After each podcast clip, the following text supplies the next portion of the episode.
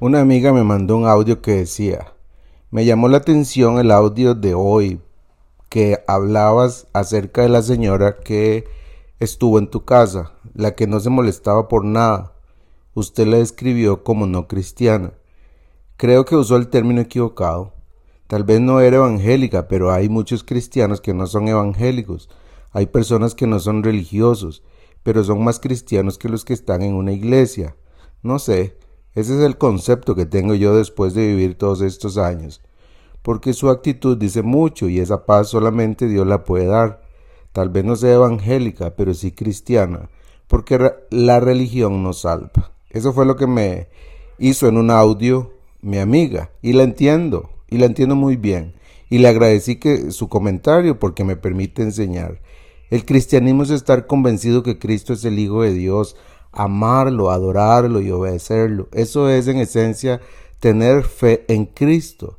Si una persona ve a Cristo como uno más, como Buda o como Mahoma, yo creo que no es cristiana porque puede vivir muy bien, puede hacer cosas como las que describí de esta señora que vivía en paz, era agradecida.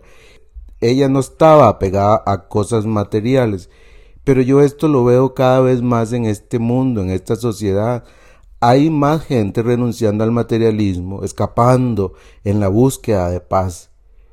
Pero una persona que haga eso, por hacer eso, no es cristiana, si no cree en Cristo, porque lo que hace la diferencia es nuestra fe en Cristo. Estoy de acuerdo con mi amiga, el cristianismo no es una religión, no se puede enmarcar en una religión. El cristianismo es algo sobrenatural, es la acción de Dios que nos lleva a creer en Cristo. Y vuelvo a la mujer de Lucas 7, la pecadora, que es una muestra de esto.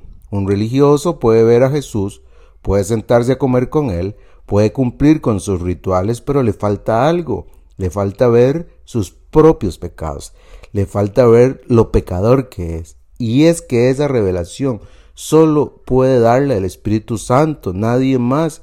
Jesús dijo esto en Juan 16, 8 hablando del Espíritu Santo.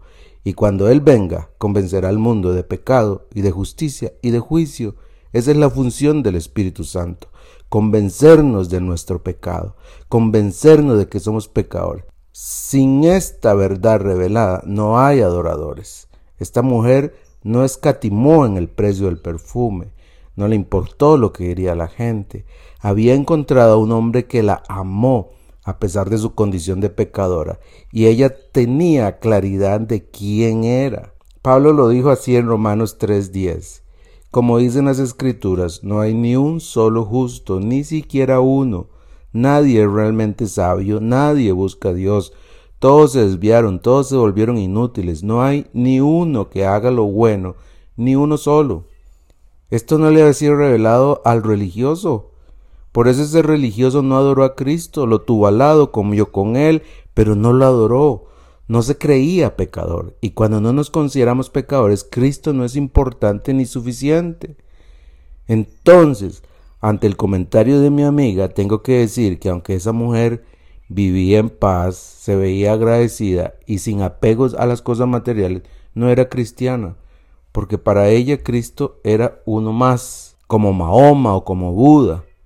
Y por eso ella no estaba convencida de que Cristo es el Hijo de Dios, no lo amaba y no lo adoraba. ¿Y usted está convencido?